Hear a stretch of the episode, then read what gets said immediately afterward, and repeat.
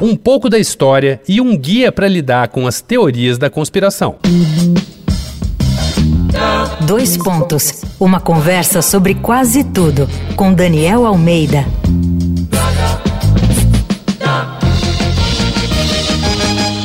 Esse é mais um episódio da série Paranoia Delirante aqui do Dois Pontos. O assunto são teorias da conspiração, teorias mirabolantes, muitas vezes simplistas, mas que fazem a cabeça da audiência e, em alguns casos, têm um efeito coletivo nefasto.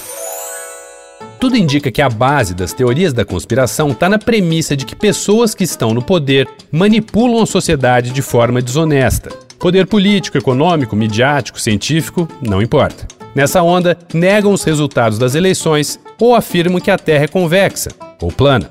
O lance é que estão manipulando a população e não é para o bem geral, muito pelo contrário. Mas essas teorias que tentam explicar o que para alguns não tem explicação existem há muito tempo.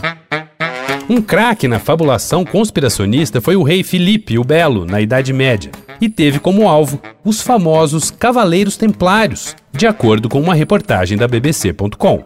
Essa ordem de guerreiros abnegados, que abriam mão de propriedade, bens e família, curiosamente começou a ganhar muito dinheiro.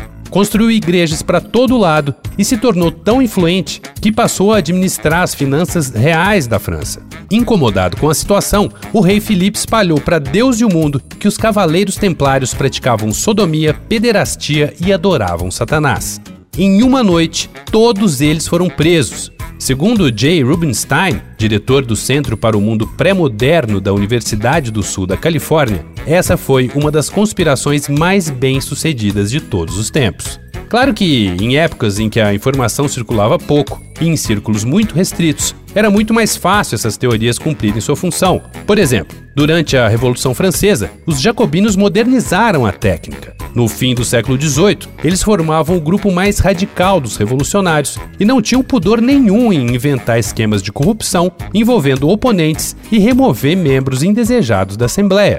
Eles nos ensinaram como deslegitimar adversários, prática muito em voga até hoje, né?